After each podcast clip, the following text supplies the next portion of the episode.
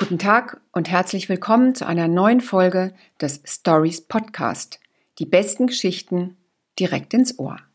Heute mit Anne-Rose Beurich und einem neuen Buch von Ingo Schulze, Die rechtschaffenen Mörder. Ingo Schulze hat uns einen ungewöhnlichen, viele Fragen aufwerfenden Wenderoman geschenkt. Im Mittelpunkt steht der Buchhändler und Antiquar Norbert Paulini. Feingeist, Bibliophiler und Aufklärer, er betreibt sein Antiquariat in Dresden. Und er verliert nach der Wende wie so viele andere seine berufliche Existenz und verwandelt sich im Laufe der folgenden Jahrzehnte in einen Erzreaktionär. Der Roman gliedert sich in drei Teile und drei unterschiedliche Erzählperspektiven. Zunächst werden Paulinis Lehr- und Wanderjahre erzählt. Das passiert in fast naiv biedermeierlicher Manier. Sie folgen einem romantisch verklärten Bild des in seine Bücher verliebten Antiquars. Ich zitiere, er hatte sich für das intensivste und angenehmste Leben entschieden, das einem Menschen möglich war, für das Leben eines Lesers. Zitat Ende. Persönliche Randbemerkung, das kann ich natürlich als passionierte Buchhändlerin gut verstehen, aber in dieser Absolutheit, nun ja, weiter. Der Ton wechselt, als es sich um die Verwandlung des Paulini in einen verbissenen und frustrierten Verlierer geht.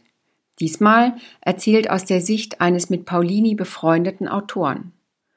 Und zu guter Letzt darf sich dann noch eine Lektorin einmischen, deren Erzählperspektive wiederum eben genau diesen Autoren, der auch noch Schulze heißen darf, in ein fragwürdiges Licht rückt. Sie fürchten, das ist kompliziert. Ich weiß, es klingt auf jeden Fall kompliziert, ist es aber nicht. Vor allem hat mich bei der Lektüre fasziniert, dass Schulze keine simplen Erklärungen liefert. Er lässt uns mit all unseren Fragen und Interpretationen alleine. Und ist das nicht auch die Aufgabe von Literatur, es uns nicht allzu einfach zu machen in unseren Denkmustern? Entscheiden Sie selbst.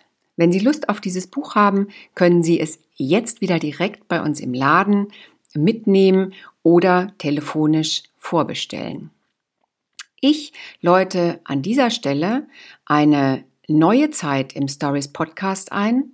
Ab dem ersten Sonntag im Monat, also dem nächsten Sonntag, werden wieder Frank Menten, Sarah O'Connor und ich zusammen in einem Raum sein dürfen und deswegen den Podcast gemeinsam einsprechen. Notieren Sie sich also den ersten Sonntag im Monat, in diesem Fall der 3. Mai. Spätestens dann hören wir uns wieder. Ich sage Tschüss, Anne-Rose Beurich.